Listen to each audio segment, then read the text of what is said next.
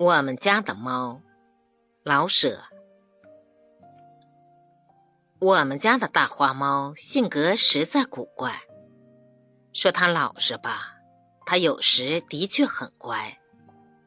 它会找个暖和的地方，成天睡大觉，无忧无虑，什么事儿也不过问。可是，决定要出去玩玩，就会出走一天一夜。任凭谁怎么呼唤，他也不肯回来。说他贪玩吧，的确是啊，要不怎么会一天一夜不回家呢？可是他听到老鼠的一点响动，有多么尽职，他屏息凝视，一连就是几个钟头，非把老鼠挡出来不可。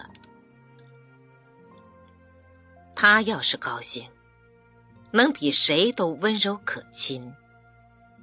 用身子蹭你的腿，把脖子伸出来让你给他抓痒，或是在你写作的时候，跳上桌来，在稿纸上彩印几朵小梅花。他还会丰富多腔的叫唤，长短不同，粗细各异，变化多端。在不叫的时候，他还会咕噜的给自己解闷儿，这可都凭他的高兴。他要是不高兴啊，无论谁说多少好话，他一声也不出。他什么都怕，总想藏起来，可是他又勇猛。不要说对付小虫和老鼠，就是遇上蛇也敢斗一斗。他小时候可逗人爱哩，才来我们家时刚好满月，腿脚还站不稳，已经学会了淘气。一根鸡毛，一个线团，都是他的好玩具，耍个没完没了。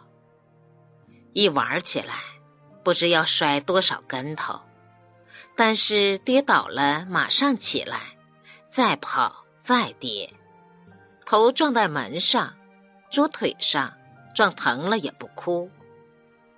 后来，胆子越来越大，就到院子里去玩了，从这个花盆跳到那个花盆还抱着花枝打秋千。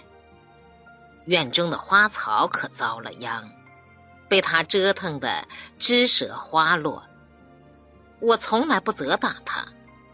看他那样生气勃勃、天真可爱，我喜欢还来不及，怎么会跟他生气呢？